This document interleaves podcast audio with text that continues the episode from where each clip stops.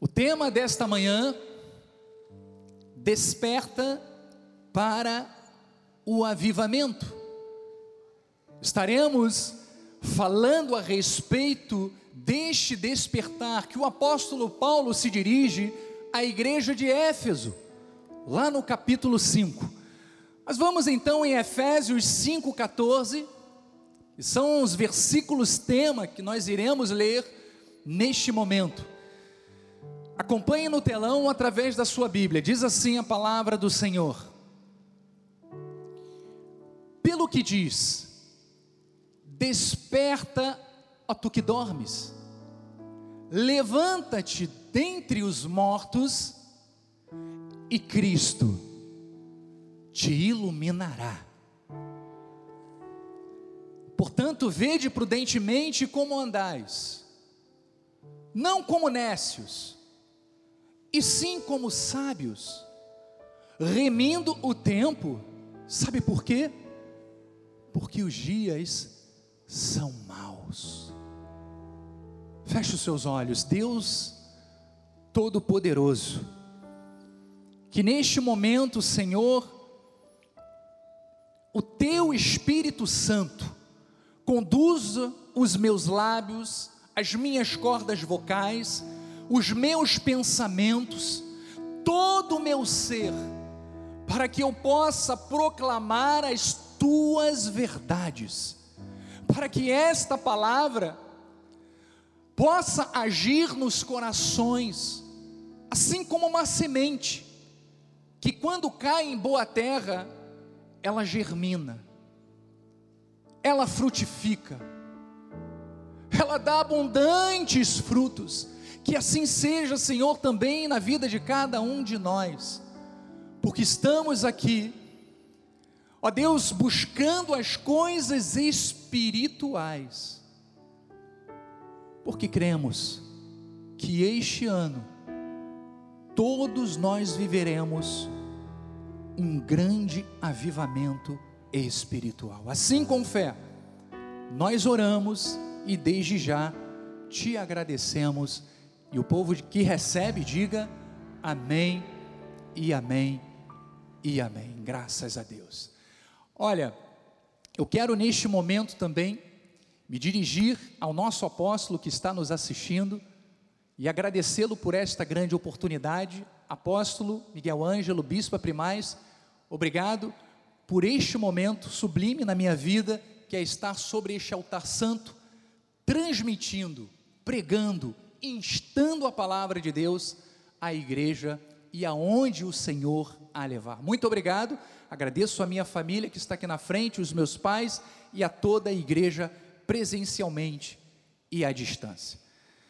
Pedras vivas do Senhor, eleitos de Deus. Começamos esse ano com um grande direcionamento muito importante. E por que não dizer encorajador da parte de Deus, que nos levará a uma vida de avivamento. Diga eu recebo para minha vida um grande avivamento espiritual. E veja que ele tem despertado em cada um de nós para vivermos um novo nível de vida espiritual. Para que tenhamos maior comunicação com o Pai, maior envolvimento com a Sua palavra, maior dedicação às Suas obras, ao Seu reino. E Ele nos ordenou que devemos tocar nossa trombeta, porque o grande dia do Senhor se aproxima. O grande dia do Senhor se aproxima. Este foi o versículo pregado pelo nosso apóstolo no dia 31 de dezembro de 2021 para este ano. Vamos ver o que, que diz lá em Joel 2:1. Acompanhe no telão, diz assim: tocai a trombeta em Sião, e dai voz de rebate no meu santo monte. Perturbem-se todos os moradores da terra. Por quê? Porque o dia do Senhor vem e já está próximo. Igreja, o dia do Senhor está próximo. Então veja que nós temos aprendido que tocar a trombeta, a trombeta é a nossa confissão, é na verdade promulgar o evangelho da graça de Deus. E também destilarmos através da nossa confissão uma confissão correta, uma vida em linha com o pacto da graça de Deus. Mas veja, temos testemunhado que os dias realmente, como diz o nosso pastor deputado, têm sido muito mal. Em diversos aspectos da nossa sociedade. E infelizmente, muitos, muitos evangélicos, muitas pessoas têm se deixado arrastar pelo espírito do erro. O inimigo das nossas almas, ele tem penetrado de forma astuta em muitas mentes, em muitos corações, com dardos de dúvidas, com dardos de questionamento sobre a inerrância da palavra de Deus, da Bíblia Sagrada, com tentações, e muitas outras coisas que acabam apagando a chama do relacionamento com Deus, que acabam apagando a chama do avivamento espiritual.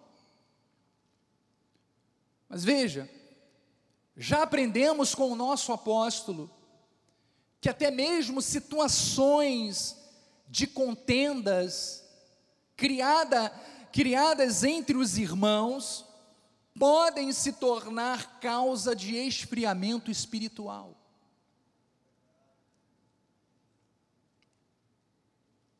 Além de apagar a chama do avivamento e gerar muitas outras consequências maléficas na vida espiritual do povo de Deus. Veja o que, que Deus falou através do profeta Isaías, lá em Isaías 5,20, e você vai identificar que isso está acontecendo nos nossos dias. Disse assim o profeta Isaías: Ai dos que ao mal chamam de bem, e ao bem mal, que fazem da escuridade luz e da luz escuridade. Põe o amargo por doce e o doce por amargo. Não é isso que nós estamos presenciando, não só na nossa sociedade aqui no Brasil, mas no mundo inteiro? Estão invertendo os valores, aqueles que são corretos passam a ser o quê? Os errados à vista da filosofia do mundo. Então veja que gerações se passaram e temos visto as mesmas situações se perpetuarem. Pessoas chamando o bem o que é mal e invertendo os valores cristãos. Então veja que apesar do mundo estar em convulsão social, temos a plena convicção de que não pertencemos a este mundo. Você. Perdão.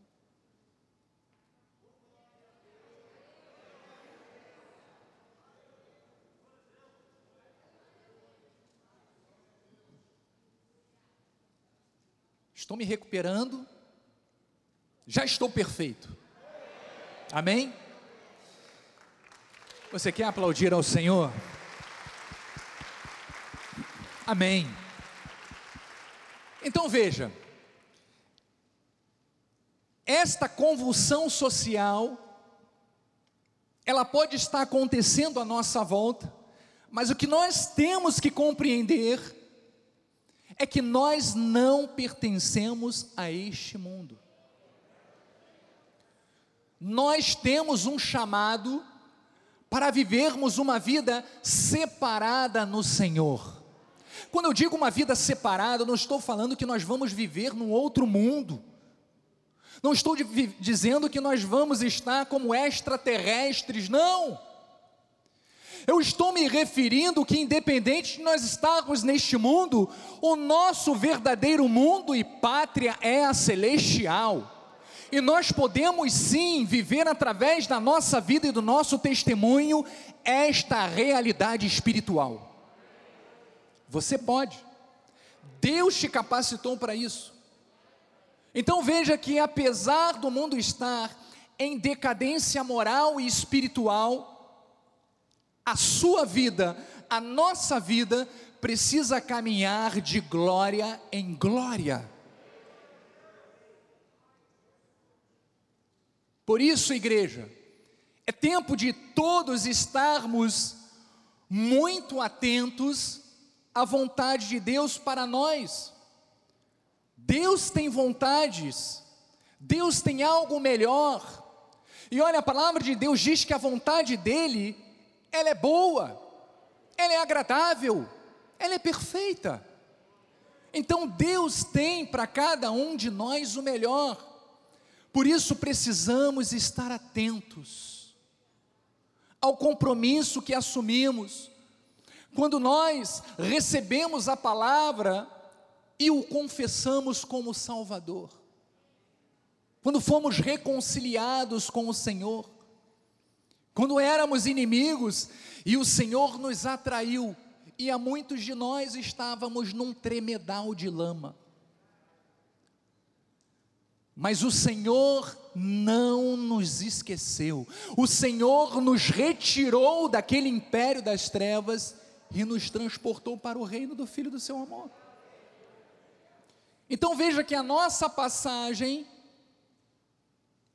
tema deste dia, o apóstolo da graça de Deus, o apóstolo Paulo, escrevendo à igreja de Éfeso, instrui aquele povo para que tivessem o quê? Bem alertas, bem acordados, não estivessem distraídos sonolentos, mas despertados. Para quê? Para tudo aquilo que estava acontecendo à sua volta. Então veja que Paulo foi enfático ao dizer: Olha, desperta, ó tu que dormes. Levanta-te dentre os mortos, e Cristo te iluminará. E é interessante que neste versículo, Paulo, ele fala de sono e de morte, e ele equipara entre si essas duas coisas. Ele utiliza estas duas figuras simbólicas, dizendo que a alma daqueles que não estão na verdade estão mortas, estão sonolentas. Então veja que, devido à morte espiritual e às trevas, ficam separadas da fonte da luz, que é Cristo. A nossa vida depende de Cristo. Diga, a minha vida depende da palavra do Senhor. Então aquela igreja estava vivendo distraída. E quantos cristãos nos tempos de hoje estão distraídos? É interessante lembrarmos que naquela época era muito mais difícil se distrair, não é mesmo? Não existiam tantas coisas que nos distraíssem. Imagina nos dias de hoje. quantas situações e artifícios o mundo imprime nas nossas vidas para nos desconectar da melhor parte, que é estarmos aos pés do Senhor, que é nos dedicarmos à Sua palavra e ao seu conhecimento. Então veja que Paulo está alertando a estarmos atentos a tudo aquilo que está acontecendo. Então Paulo já havia denominado aqueles que estão perdidos no pecado como mortos espiritualmente.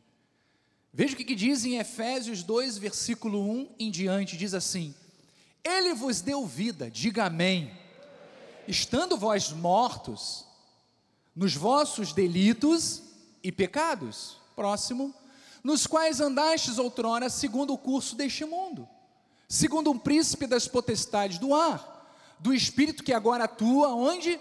Nos filhos da desobediência.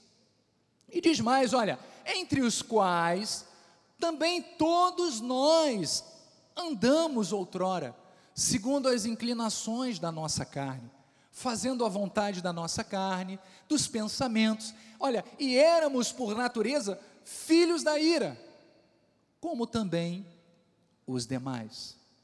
Então, igreja, veja que todos nós tivemos inúmeros comportamentos errados um dia. Vivíamos levados pelas inclinações da nossa carne, pelas tradições dos homens, segundo os exemplos do mundo, pelo nosso próprio ímpeto. Mas houve um momento em que algo aconteceu de extraordinário na nossa vida. Houve um momento em que Deus nos separou do mundo para vivermos o seu reino. E esta condição que Deus nos colocou é para nós vivermos até a eternidade. Então veja que no próximo versículo diz: Mas Deus sendo rico, diga, o meu Deus é rico, em misericórdia, por causa do grande amor com que nos amou, e estando nós mortos em nossos delitos, nos deu vida, juntamente com Cristo, pela graça sois salvos. Você entende o porquê que você é salvo? Porque você crê que pela graça de Deus Ele te salvou.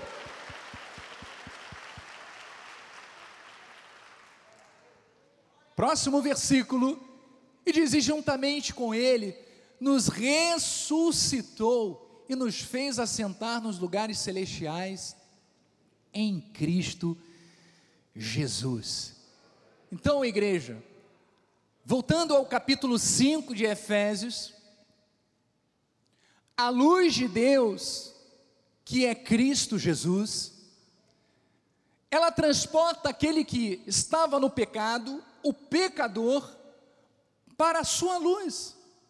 Ele transforma, ele restaura, ele aviva aquele que estava morto, aquele que não tinha vida, estava num sono espiritual, fazendo com que ele se tornasse luz.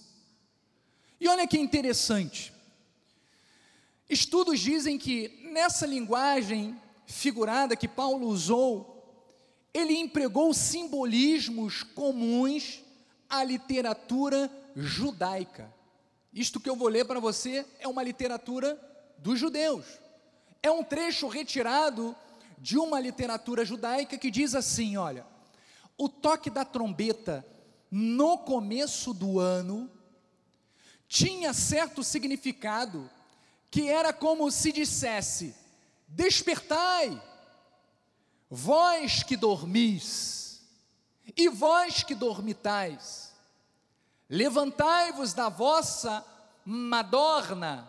Madorna significa sonolência, apatia, indolência, e pesquisais, analisais as vossas ações, retornando ao arrependimento e relembrando-vos do vosso Criador. Isto é algo que nós devemos fazer diariamente. Esta autoanálise, esta reflexão de quem nós estamos sendo diariamente. Se realmente a nossa vida tem sido modelo, exemplo, sal, luz para esta sociedade. Amados, se não for através de nós, as pedras clamarão, porque o propósito de Deus não será anulado. Aquilo que Deus vai fazer e quer fazer através da sua vida, Ele vai fazer. Agora, que seja pelo amor, não pela dor. Então, a despeito do fato que as palavras desse texto façam referência particularmente a pessoas não regeneradas que viviam em trevas e no sono espiritual, contudo, Paulo, o apóstolo Paulo utilizou as palavras, essas palavras, para os crentes que corriam o risco de retornarem àquela condição espiritual de sonolência, necessitando de Cristo, que era a única fonte que poderiam levá-los a uma vida de salvação, a uma vida de transformação, a uma vida de arrependimento. Então, os irmãos de Éfeso eles estariam adormecidos espiritualmente, se retrocedessem ao meio pagão, a uma vida pagã. Nós ouvimos na quarta-feira o bispo Bruno falar a respeito disto. Ele utilizar o exemplo do apóstolo João lá em Apocalipse, falando exatamente para esta mesma igreja de Efésios. Vamos lá recordar o que diz em Apocalipse 2:1. Diz assim: Ao anjo da igreja em Éfeso, escreve: Estas coisas diz aquele que conserva na mão direita as sete estrelas e que anda no meio dos sete candeeiros de ouro. Tenho, porém, contra ti que abandonastes o teu primeiro amor. Lembra-te, pois, de onde caístes, arrepende-te e volta à prática das primeiras obras. E se não, venho a ti e moverei do seu lugar o teu candeeiro, caso não te arrependas. Então veja que aquela era a situação que aquela igreja vivia e Paulo estava orientando, advertindo, estava admoestando aquela igreja a não retornarem às práticas passadas. Então veja o que, que ele fala à igreja de Tessalonicenses, lá em 1 de Tessalonicenses 5,17, diz assim: orai sem cessar. Veja que a oração, a comunhão com Deus, esta prática espiritual, é aquilo que nós devemos fazer diariamente e que nos capacita a experimentarmos uma vida espiritual intensa. A intimidade com Deus. É através da oração que nós adquirimos intimidade com Deus, para até mesmo observarmos determinadas situações e reconhecermos se é ou não é de Deus para as nossas vidas. Então veja a importância, Paulo está falando aqui à igreja de Tessalônica, olha a importância para você manter uma vida avivada, o que nós precisamos fazer. E ele continua no versículo 19: Não apagueis o espírito, ou seja, não retroceda, não volte para o mundo, não dê lugar ao mundo entrar na sua vida, na sua casa, na sua família, nos seus negócios, não. Não desprezeis as profecias, julgai todas as coisas, retende somente aquilo que for bom. Abstende-vos, ou seja, se afasta de toda forma de mal. Então aqui nós vemos um conjunto de atitudes que impedem a sonolência espiritual e mantém a chama ardente do primeiro amor. Amados, essa passagem de Paulo aos Efésios nos mostra que aquele que foi feito luz não pode perder o seu brilho. Quem foi feito luz não pode deixar de brilhar. Veja o que diz o sábio Salomão em Provérbios 13, 9, diz assim: a luz dos justos brilha intensamente. É assim que tem que ser a nossa vida, todos os dias. Seja no seu trabalho, na sua casa, aonde você estiver, você apareceu, as trevas se dissipam. Sabe por quê? Porque o brilho de Deus está na sua vida. Aonde estiver o erro, entra a verdade de Deus. A mentira sai correndo. A paz reina, a harmonia habita, o amor é manifestado. Porque aonde estiver o justo, o brilho é intenso. Mas veja que diz que mais a lâmpada dos perversos, olha, essa se apagará. Então temos visto o mundo tentar de todas as formas apagar o brilho da igreja de Cristo. E Deus tem nos conclamado a nos levantarmos de uma forma especialmente avivada, para sermos luz, para sermos bênção para esta sociedade, deputado.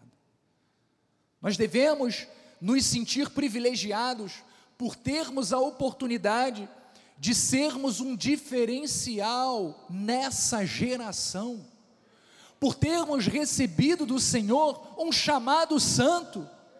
Igreja, ser crente não é jargão, é um privilégio, é uma honra que Deus dá aos seus eleitos.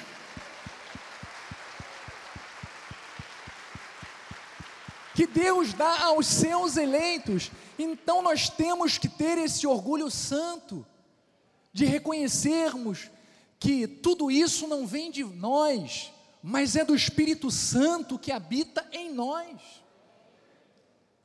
Então, voltando ao versículo tema lá de Efésios 5,15, Paulo diz assim: ó, vede prudentemente como andais, não como nécios, e sim como sábios esta palavra, vede prudentemente, no original grego, ela tem vários significados. E diz: vede prudentemente, é vede de que forma? Acuradamente. É dar grande atenção à palavra de Deus. Então é, um, é uma recomendação importante a respeito do cuidado com o nosso andar cristão nesta terra, para que estejamos sempre alertas, através da intimidade com Cristo, através das instruções que nós recebemos deste altar, para que não venhamos a retroceder. Porque retroceder é estar no estado de alma morto, sonolento. Então não é o resultado, é claro, automático na nossa vida, é um processo gradativo, é um processo de Deus de amadurecimento na nossa vida, que começa desde o momento que nós confessamos a Jesus. E sabe quando é que vai terminar? Quando nós formos para a glória. Amado, o crescimento, a evolução, o amadurecimento, do cristão, ele é um processo que acompanha toda a sua vida. Agora, o que não pode é eu ter 20 anos de cristianismo, né, Bispo André, e ser pior do que no começo. Não pode. É inconcebível. A nossa vida tem que ser de glória em glória. Então ele diz: Olha, vede prudentemente, diga, eu estou atento. E ele dá outra recomendação: não como nécios. Esta palavra significa insensato, condição espiritual, olha, de ignorância, que caracteriza aquele que se encontra nas trevas, por ainda não receberem a iluminação espiritual. Não foi isso que nós lemos lá no início? Esta era a nossa condição antes de confessarmos a Cristo. Éramos como os demais, filhos da ira, mas através do amor de Deus, da graça dele, através do Evangelho do Espírito Santo, hoje somos novas criaturas. Então, nesse texto, o apóstolo, ele aconselha aquela igreja a não andar como os outros, que não haviam recebido conhecimento espiritual. Então, como aqueles que estavam debaixo da influência né, do príncipe destas trevas, desse mundo. E veja que o que Paulo estava mostrando é que quando você conhece a verdade, você não se aliancia com o erro, com a mentira. Quando nós temos os olhos identificados de quem nós somos em Cristo, amado, o inimigo não toma vantagem na nossa vida. Sabe por quê? Porque nós fugimos até da aparência do mal. A palavra de Deus diz que as más conversações, o que, que ela faz conosco? Era justamente isso que Paulo estava mostrando. Olha, se você se associar, se você fizer amizade, se você andar com quem não presta, você vai se tornar igual. Então temos que estar atentos, por quê? Porque somos sábios. Diga, eu sou sábio. E é justamente isso que diz Devemos ser, sim, como sábios. No original, esta palavra diz que aquele que foi espiritualmente iluminado, dotado de discernimento. Discernimento é a capacidade que nós temos de identificar aquilo que é certo e o que é errado. Nós temos esta capacidade, porque nós temos a sabedoria de Deus. Então esses versículos, eles vinculam as trevas à morte à insensatez, ao pecado. E ao mesmo tempo em que a vida relaciona-se com a luz, com o que é espiritual, com o que é sabedoria de Deus, e é justamente isso que nós devemos buscar, porque viver na retidão é prova, sabe de quê? De uma vida avivada. Viver na retidão é a prova de sermos pessoas avivadas, transformadas. Então, igreja, quem testifica essa verdade no nosso interior é o pastor da igreja? Não. Quem testifica esta realidade em nós é o próprio Espírito Santo. Uma vez que a luz de Cristo esteja em nós, esteja conosco, podemos ver claramente aquilo que é nossa competência, o que é nossa obrigação escolhermos e fazermos.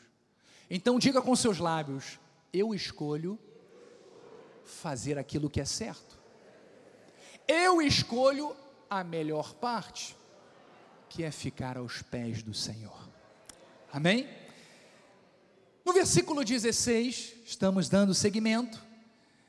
Ele diz assim: Olha, tudo isso nós precisamos, estarmos com a nossa visão acurada, né, percebendo tudo que está acontecendo à nossa volta, agindo não como nécios, mas como sábios, sabe por quê?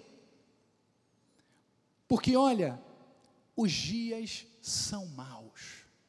Nós precisamos remir o tempo. Em outra versão diz: usando bem cada oportunidade, porque os dias são maus.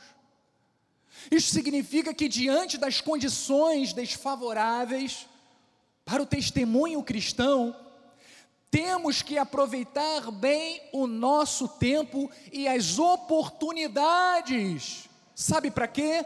Para fazermos aquilo que é certo. Todos os dias Deus nos dá oportunidade. Mas como, bispo? Eu nunca tive a oportunidade de subir sobre este altar para pregar. Amados, muitos conhecerão a Bíblia Sagrada através da sua vida, do seu testemunho.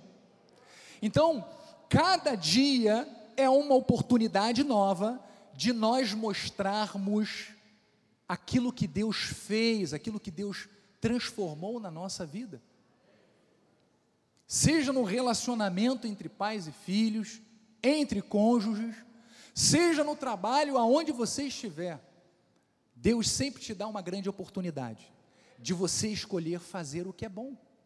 Então, nos tempos apostólicos, por exemplo, o conceito remir o tempo, ou aproveitar as oportunidades, era ainda mais importante, sabe por quê? Porque eles pensavam que a parousia, que é a segunda vinda de Cristo, já estava para acontecer.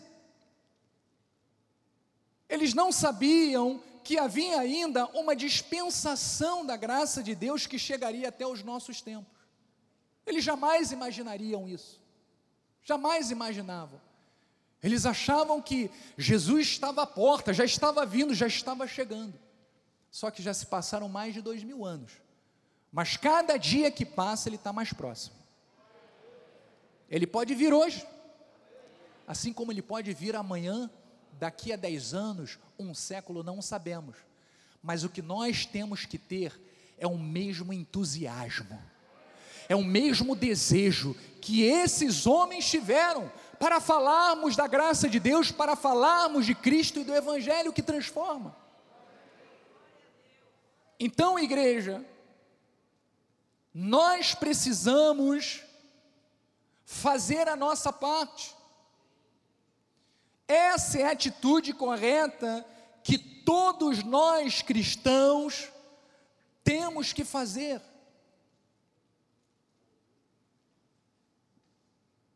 Veja que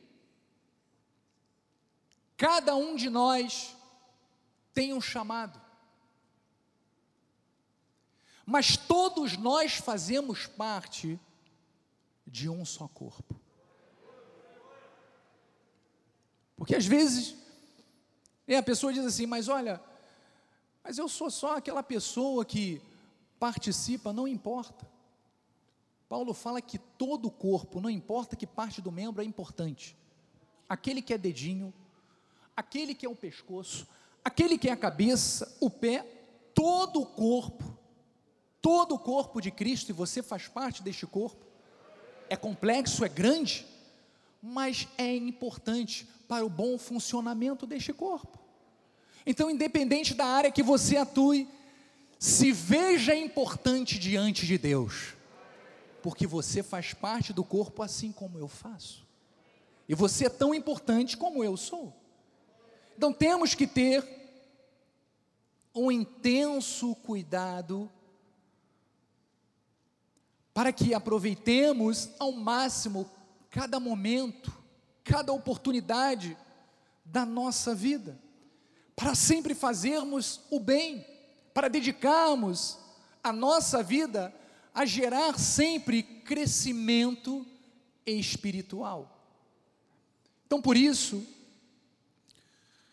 antes de abordar o aspecto né, que foca no despertamento do sono espiritual, Paulo cita alguns comportamentos que devemos praticar e outros que definitivamente não podem mais fazer parte da vida daqueles que têm o chamado para ser santo.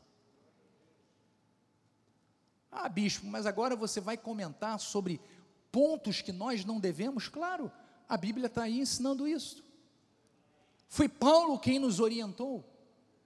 Então veja que Esses comportamentos, eles são empecilhos para o avivamento, porque não agradam a Deus. Por isso devemos estar atentos e analisarmos diariamente como tem sido o nosso proceder. No coração, no nosso coração, ele precisa estar totalmente alinhado aos princípios divinos. A Bíblia, ela nos mostra que existe uma série de sentimentos que implicam na manifestação ou no avivamento. Quer ver alguns sentimentos que são destrutivos na vida do cristão para que haja manifestação do avivamento? A raiva, o rancor, a murmuração, a inveja, sentimentos facciosos. Tudo isso anula a manifestação espiritual na nossa vida. Porque esses são sentimentos da carne que levam a uma atitude equivocada e impedem o avivamento na vida das pessoas. Porque o avivamento é o resultado da manifestação do Espírito Santo de Deus, gerando, sabe o que? Mudança, transformação espiritual e levando o homem a um proceder santo. O avivamento é este processo que no final leva nós, seres humanos, a desenvolvermos este tipo de comportamento, comportamento santo. Então vamos analisar cuidadosamente os aspectos colocados por Paulo nos versículos que antecedem estes versículos tema que nós lemos. Então diz assim lá em Efésios 5:1. Estamos agora no capítulo 5. Diz assim: "Se depois imitadores de Deus como filhos amados". E mais, e andai em amor. Veja que há uma característica do Filho de Deus andar. Andar em amor, como também Cristo nos amou e se entregou a si mesmo por nós como oferta e sacrifício a Deus em aroma suave. O apóstolo Paulo, ele nos orienta a seguirmos um padrão moral de Deus a buscarmos as virtudes espirituais para a nossa vida, a buscarmos o crescimento espiritual. Mas ele também fala da necessidade de desenvolvermos uma vida no amor. Tudo aquilo que nós fizermos tem que ser por amor. Sabe por quê? Porque o amor é justamente a característica que revela que nós somos novas criaturas. Que somos filhos de Deus. Veja o que diz em 1 de João 4, versículo 7. Diz assim o apóstolo João: Amados, amemo-nos uns aos outros, porque o amor procede de quem? De Deus. E todo aquele que ama é nascido de quem? De Deus. E conhece a quem? A Deus. Próximo versículo. Aquele que não ama não conhece a Deus, pois Deus é amor. Você está compreendendo que aonde estiver o amor, está a compreensão plena de quem é Deus, e Deus manifesta na vida daqueles que o confessam e vivem segundo esse proceder.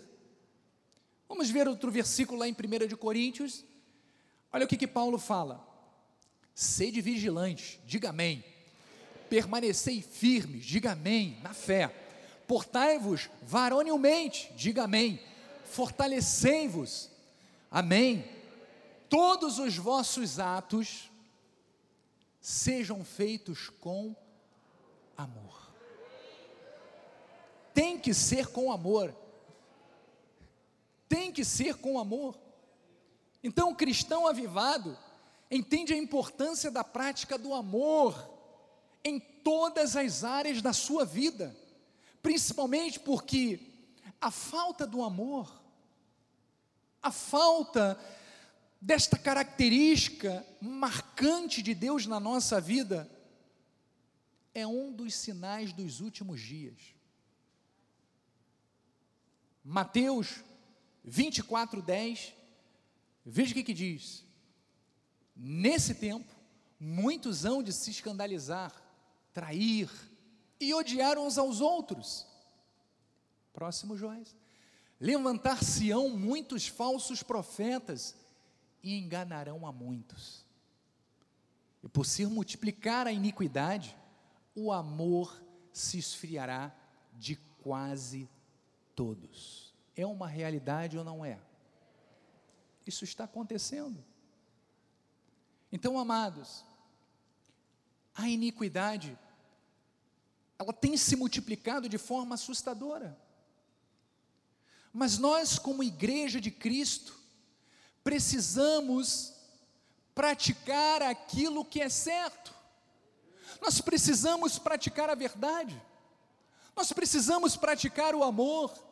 Nós precisamos ser o sal, ser a luz para este mundo. Quantas milhares de vidas estão aí fora insípidas, sem sabor, porque não conheceram aquilo que você conhece. Então, muito mais do que nunca, a nossa vida tem que ser esse testemunho. O avivamento não pode, não acontece na vida daqueles que são traidores, daqueles que são odiosos, não. Porque essas atitudes são totalmente contrárias aos princípios de Deus, a uma vida regenerada, a uma vida plena pelo Espírito Santo. Que sejamos referência do amor de Cristo nesta terra. Diga com seus lábios: Eu sou referência do amor de Cristo nesta terra. Então vamos continuar nesta sequência.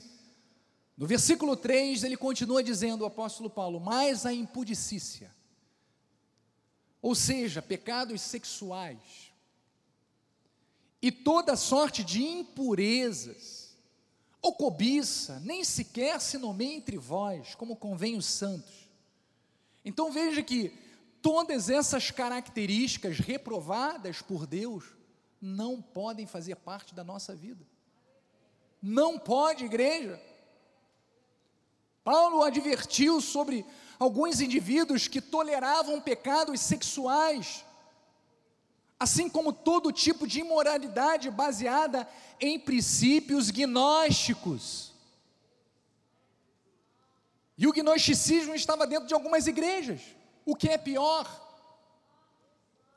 Então, onde se dizia, o gnosticismo dizia o seguinte: que o que importa para Deus é o espírito, o corpo para nada serve e que você pode pecar, fazer o que você quiser, porque Deus não te olha na carne, só te olha no espírito. Só que a palavra de Deus, a minha palavra, diz que nós não vivemos na prática do pecado. Porque Cristo operou uma obra grandiosa e transformadora na minha vida. Então quem pecava não peca mais, quem roubava não rouba mais, quem fornicava não fornica mais. Somos novas criaturas. Você é nova criatura. Então veja que este tipo de pensamento, o que, que ele fazia com aquela sociedade? Contaminava, pervertia a mente e o coração dos cristãos que eram neófitos, que eram rasos espiritualmente. Por isso Paulo era tão enfático quanto a isso. Igreja, precisamos estar atentos a tudo isso. Pedir a Deus discernimento espiritual para que jamais sejamos seduzidos por esses conceitos mundanos. O mundo não é para nós. Mas infelizmente temos visto muitas pessoas defendendo os mesmos princípios. Quando Deus deixou bem claro em Sua palavra que aqueles que estão em Cristo são novas criaturas.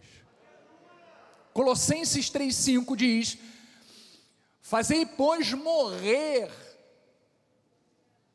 a vossa natureza terrena, E aí ele pontua: prostituição, impureza, paixões lasciva, desejo maligno, avareza, que é idolatria. Então veja que esta foi a orientação do apóstolo Paulo. A igreja de Colossenses. Veja que o mesmo acontecia também com a igreja de Éfeso, Coríntios. Amados, o mundo é sempre o mesmo. Passam-se as épocas, mas tudo acontecia como acontece hoje. Mas graças a Deus, assim como Paulo, nós temos um apóstolo que nos orienta, que nos direciona, que nos aconselha a fazermos aquilo que é certo. Amém? 1 de Pedro 1,14 diz: Olha, como filhos da obediência, diga sou eu, não vos amoldeis as paixões que tinhais anteriormente na vossa ignorância. Pelo contrário, segundo é santo aquele que vos chamou, tornai-vos santos também vós mesmos em todo o vosso procedimento. Porque escrito está: sede santos, porque eu sou santo. Ora, se invocais como Pai aquele que, ou seja, se você chama de Pai, aquele que sem acepção de pessoas, julga segundo as suas obras, as obras de cada um, olha, aí vai um conselho: portai-vos com temor durante o tempo da vossa peregrinação. Qual é a forma que nós devemos agir neste período de peregrinação que estamos sobre esta terra? De forma certa, de forma correta. Então, enquanto estivermos em peregrinação, amados, temos que viver com temor e tremor a Deus. Ou seja, os casados devem amar o seu cônjuge sem mácula, sem pecar. E de igual modo eu falo para os solteiros: o seu corpo é templo do Espírito Santo.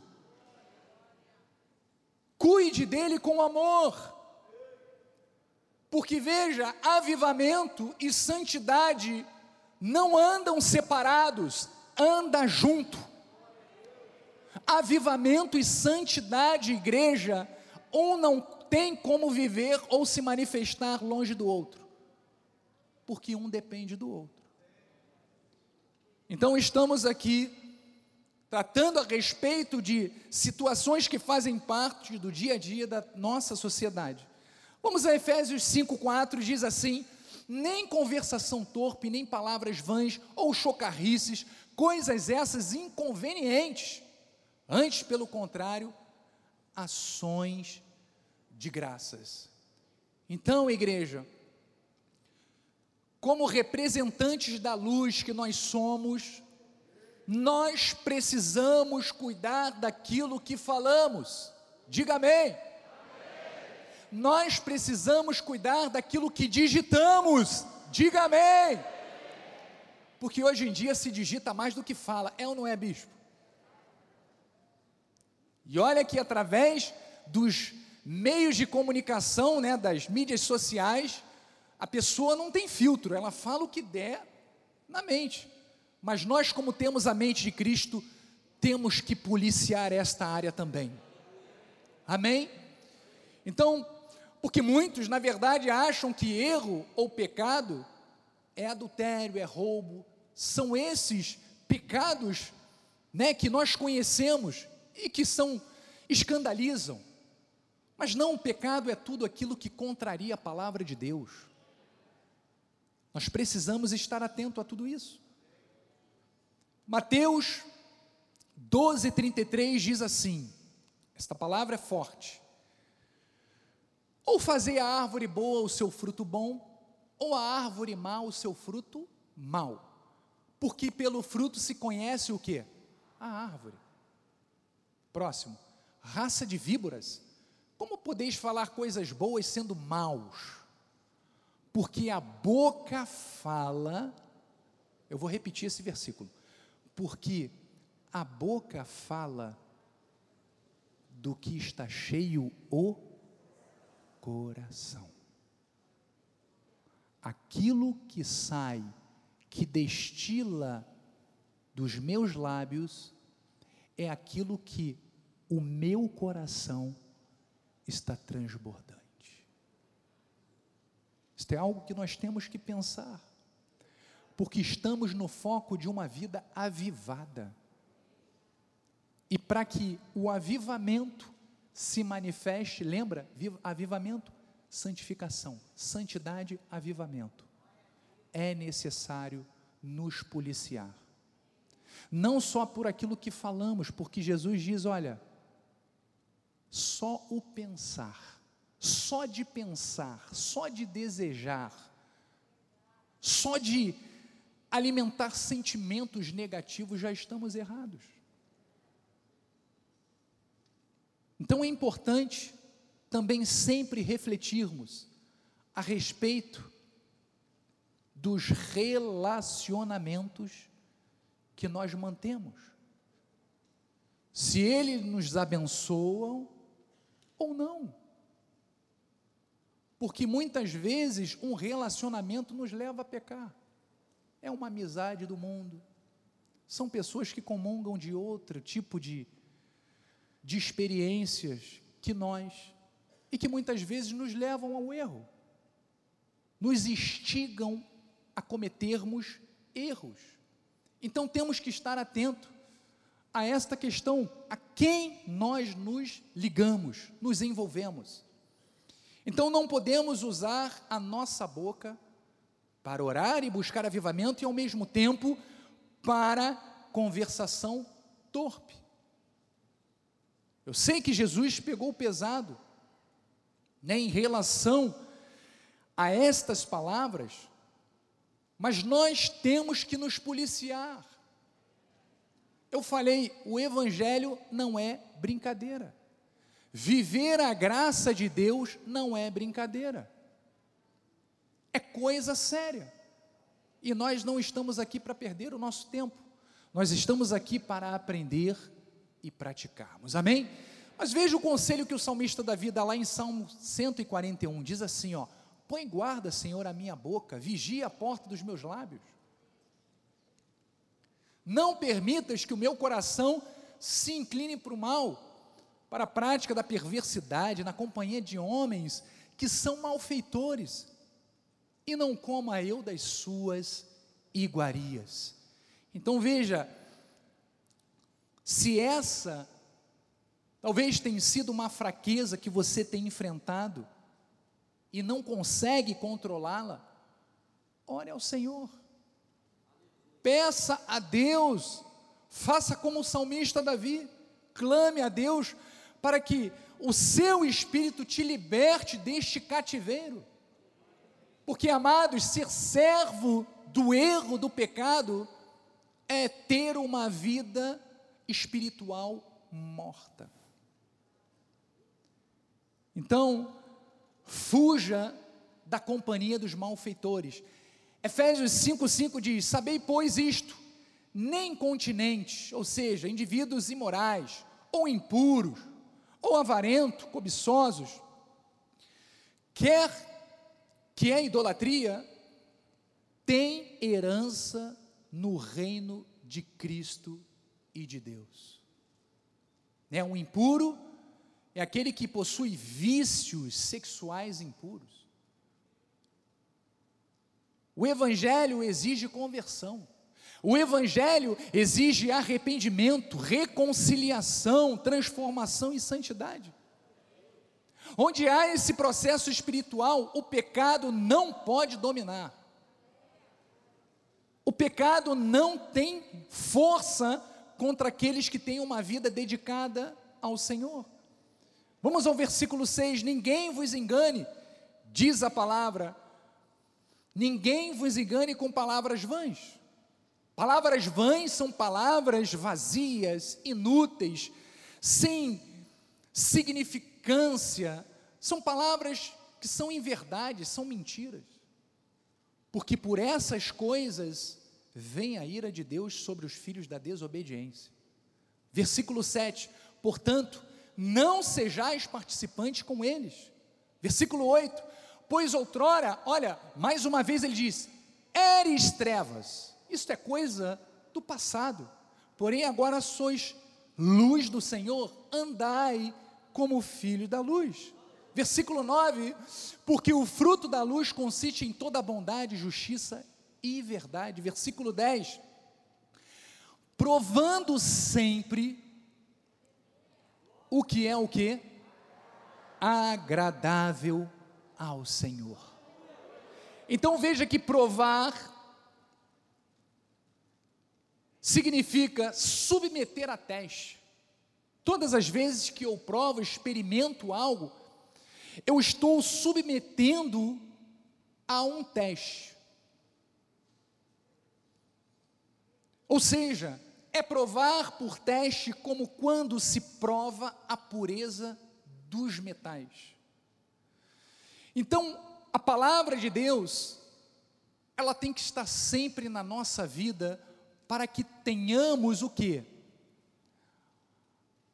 A compreensão perfeita daquilo que é para a minha vida ou daquilo que tem que ser eliminado definitivamente da minha vida. Sem a palavra de Deus, você não tem esse discernimento. Para fazer o que? Esse submetimento, esse teste. Mas ele continua dizendo: olha, provando sempre, experimentando sempre o que? Aquilo que é agradável a Deus. Ou seja, aquilo que é aceitável pelo Senhor, aquilo que nos satisfaz, satisfaz a Deus. Então é ao Senhor que devemos agradar, e é por Ele que a nossa conduta deve ser aprovada. E isto não é dia sim, dia não, é durante a nossa existência. Versículo 11 diz: estamos já caminhando para o fim. E não sejais cúmplices de mais obras, de obras infrutíferas das trevas. Antes, porém, reprovai-as. Versículo 12 diz, e, versículo 12, porque o que eles fazem em oculto, o só referir é vergonha. É verdade. Não basta a igreja, não basta evitarmos o pecado, devemos combatê-lo diariamente. Não podemos permitir nas nossas vidas o pecado não podemos permitir na vida dos nossos filhos o pecado. Precisamos praticar aquilo que é bom, ensinar aquilo que é bom, porque não adianta nada ensinar quando o maior exemplo somos nós. As nossas atitudes falam muito mais forte do que as nossas palavras. Então veja que, depois de todos esses versículos que nós lemos, vamos nos adiantar ao 17, que dá continuidade depois do versículo tema. Diz assim Paulo: Por esta razão, não vos torneis insensatos, mas procurai compreender qual a vontade de Deus. Você está aqui para isto para compreender qual é a vontade de Deus para a sua vida. Versículo 18: E não vos embriagueis com vinho, no qual há dissolução, mas enchei-vos do Espírito.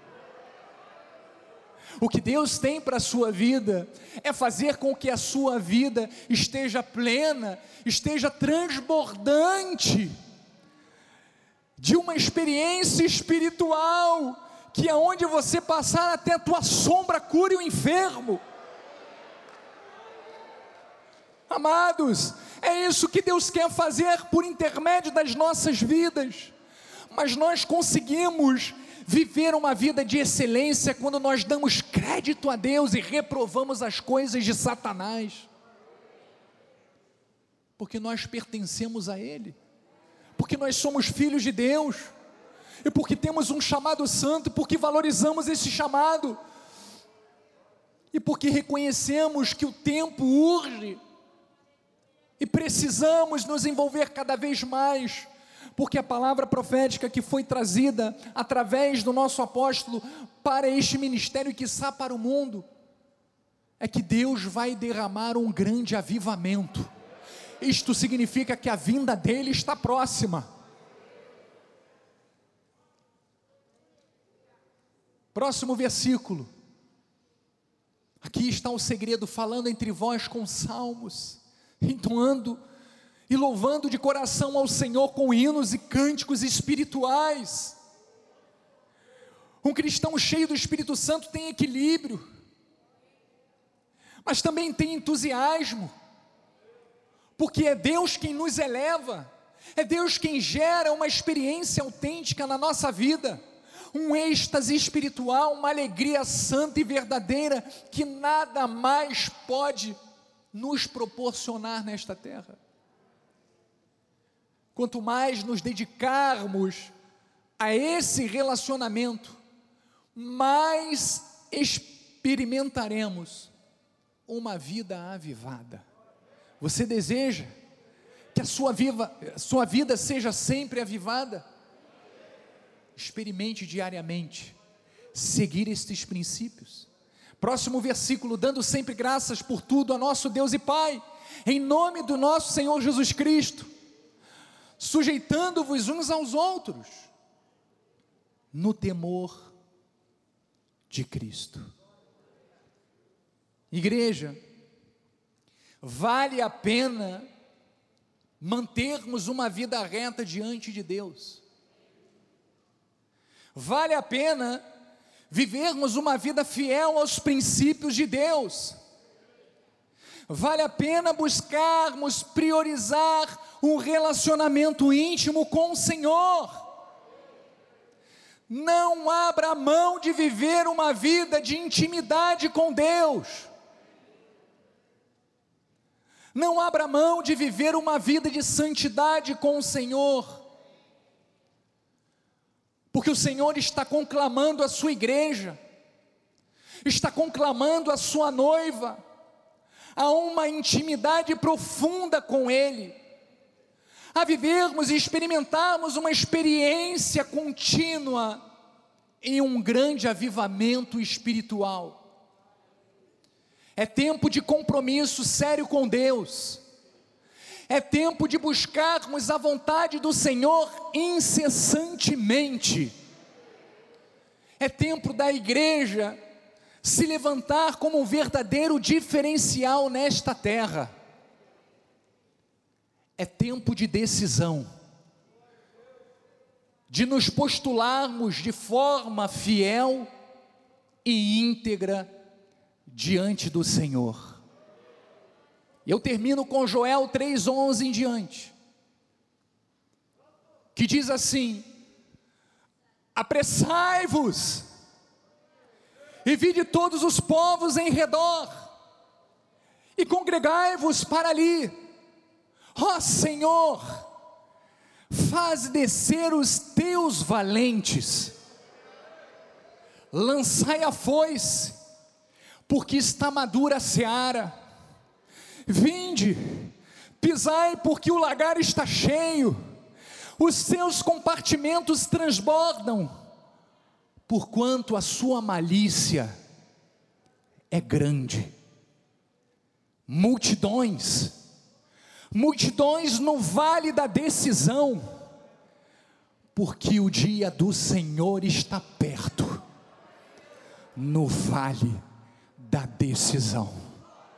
Amada igreja, decida agora, nunca mais se corromper com este mundo, igreja santa do Senhor, decida agora buscar as coisas espirituais, decida estar alerta, decida entregar totalmente a sua vida ao Senhor, decida se comprometer com Ele, decida buscar este grande avivamento.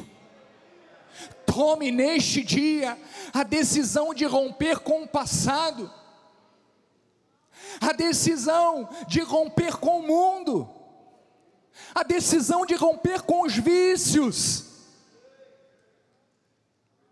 a decisão de escolher priorizar as coisas do reino, as coisas espirituais, as coisas de Deus, porque para que o Senhor manifeste o avivamento na sua vida, é necessário vivermos grandes transformações, é necessário fazermos as escolhas corretas, é preciso entregar totalmente aos cuidados dele a nossa vida. É, é, é necessário decidir, decidirmos vivermos e sermos leais, verdadeiros e fiéis à Sua palavra. Decida, decida hoje colocar o Senhor em primeiro lugar na sua vida, para que através do seu testemunho, para que através do Espírito Santo, você viva a vontade que Deus tem para você, de uma vida de grande, diga grande, avivamento, porque esta é a vontade do Pai. Assim seja na nossa vida, assim diz a palavra do Senhor. Obrigado, Jesus. Deus seja louvado, Deus seja engrandecido. Comece agora a usar os seus lábios, comece agora a engrandecer ao Senhor. Fique de pé, vamos glorificá-lo, vamos dizer que só Ele é santo, só Ele é santo. Diga ao Senhor, Senhor Jesus Cristo, só Tu és santo, só Tu és Deus, só Tu és Senhor, não há outro que se compare e se iguale a Ti. Tu estás na nossa vida, Tu estás agindo através de nós, vidas estão aqui transformadas, vidas estão sendo aqui edificadas, mudadas para o novo patamar para uma nova dimensão, para uma nova experiência, para algo novo, algo novo que os seus olhos ainda não experimentaram ver, algo novo que a sua vida ainda não passou, não trilhou, mas que Deus conhece, está preparando para você. Não importa aonde você se encontra, você que está nos assistindo através da internet, é neste lugar aonde você se encontra que Deus está falando com você. É aí onde você está de pé que Deus está falando com você. É no leito de um hospital, Deus está falando com você. Você que está sofrendo consequências de escolhas erradas, mas porque você nunca foi orientado, e hoje está dentro de uma cela de uma prisão, é aí neste lugar que o Espírito Santo está falando com você, está dizendo a você: Eu tenho algo novo para você viver, eu tenho algo novo para você experimentar. Chega de tristeza, chega de uma vida morna, chega de uma vida insípida, chega de uma vida de sofrimento, uma vida de tristeza. Deus tem o melhor para você. O Senhor está dizendo a você neste dia: Eu tenho o melhor para você. Se renda diante de mim agora. Diga: Senhor, eu quero. Diga: Senhor, eis-me aqui. Diga: Senhor, usa-me conforme a tua vontade. Ele está agindo, Ele está manifestando, Ele está operando, de cima a baixo, onde os médicos não conseguem enxergar, onde a ultrassonografia não consegue penetrar, aonde a psicologia não consegue entender, mas o Espírito Santo de Deus está operando, está te lavando de alto a baixo, está te curando de alto a baixo, está te redimindo por completo. A obra que o Senhor começou na tua vida neste dia é completa. E olha, não é para somente hoje, não é somente para este ano, é para o resto da tua vida. Diga eu recebo eu recebo para a minha vida este grande avivamento, este grande mover de Deus, esta grande experiência com o Senhor, porque esta é a vontade do Pai, porque esta é a vontade do Pai, porque esta é a vontade do Pai. Com as mãos estendidas para um altar, obrigado, Senhor por esta manhã profética, por esta manhã de restauração e avivamento. Obrigado, Senhor, pela palavra que foi ministrada, que como uma espada de dois gumes, cortou, Senhor, para as nossas vidas, transformou as nossas vidas. Obrigado, Senhor, que agora os teus anjos ministrem em nosso favor nos guardando, nos protegendo, nos proporcionando a melhor semana das nossas vidas. E que a graça, a paz, a misericórdia e o amor, as doces consolações do Espírito Santo sejam com todos hoje e para todo sempre. E aqueles que estão avivados, digam amém e amém, graças a Deus. Graça e paz.